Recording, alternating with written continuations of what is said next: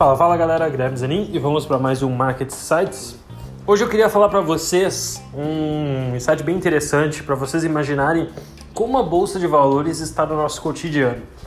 Basicamente, no passado eu tinha feito um texto mostrando todas as ações que permeiam o nosso dia a dia.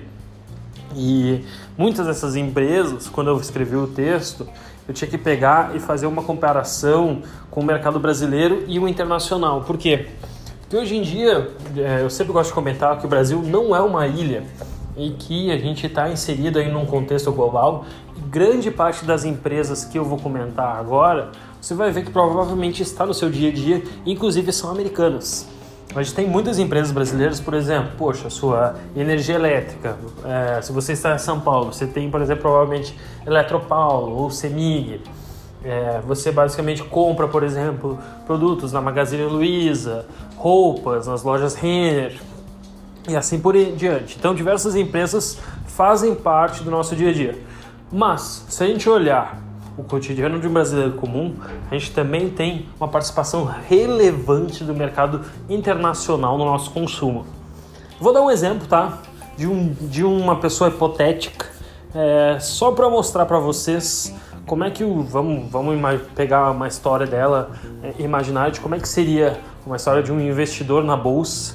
Imagine que poderia ser o seu dia amanhã e veja quantas empresas internacionais fazem parte também do nosso mercado brasileiro. E por que, que é interessante a gente diversificar e investir? Por quê? Porque a gente consome diversas das empresas.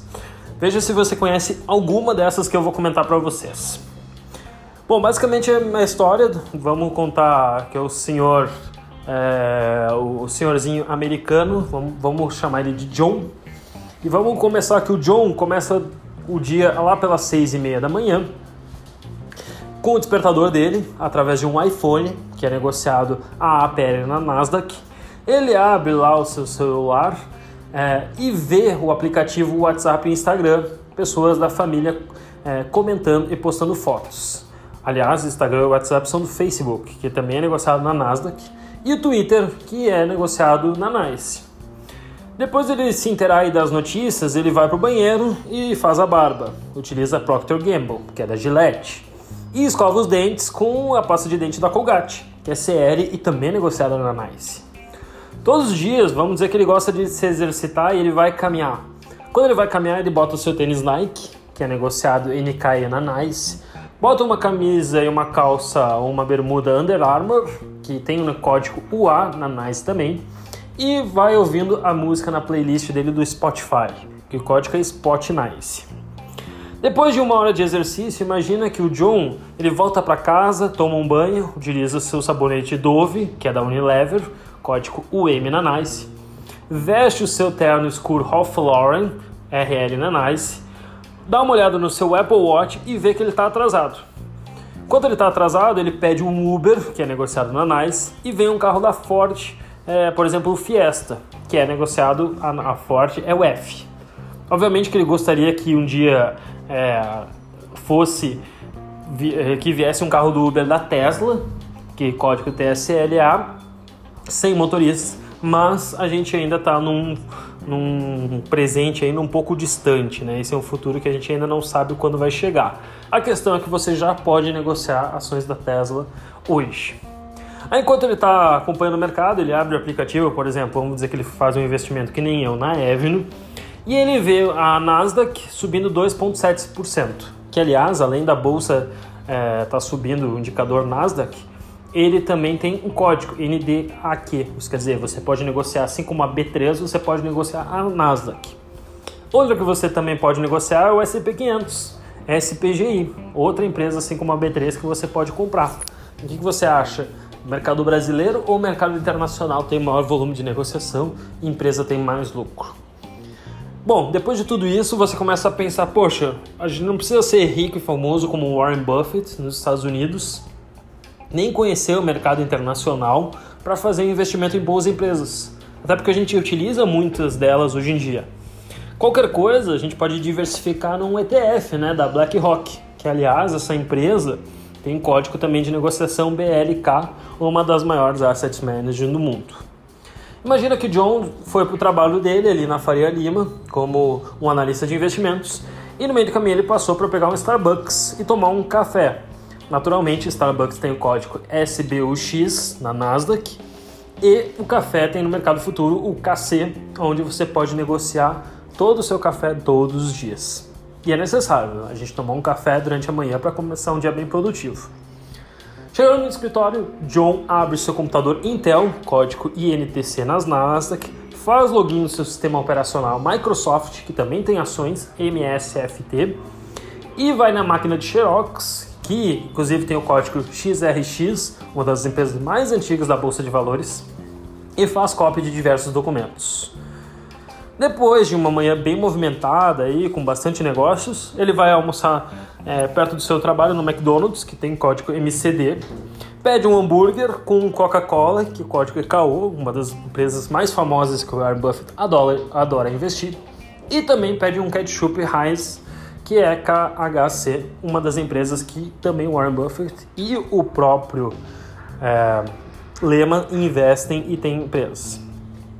Nesse meio tempo, a empresa dele está trabalhando, ele volta para o escritório, pesquisa no Google e vê que ele pode comprar, se quiser, uma passagem para Disney. A Disney tem ações também negociadas na bolsa, que o código é DIS.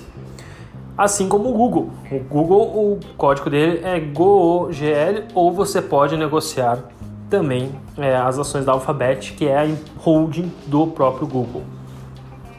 Depois disso, ele pensa em comprar com o seu cartão Citi uma viagem para Disney e o seu cartão Citi, obviamente, tem ações da empresa, um grande banco dos Estados Unidos. O código é C. Ele vai provavelmente voar de American Airlines para chegar nos Estados Unidos, código AAL, e vai fazer reservas pelo Booking.com, que é o BKNG, para poder ficar confortável com a sua família.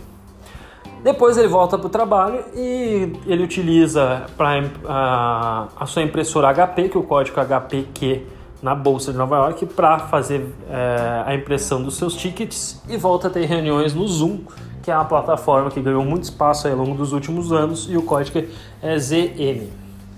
Por fim, ele volta para casa, cansado, ele pede uma pizza Domino's, que o código é DPZ, uma das empresas que mais subiu na bolsa americana e também uma Budweiser, que apesar de ser é, da marca Ambev Internacional, ainda tem código negociado Bud na Nice para beber. E é importante, né? Vamos ser sinceros.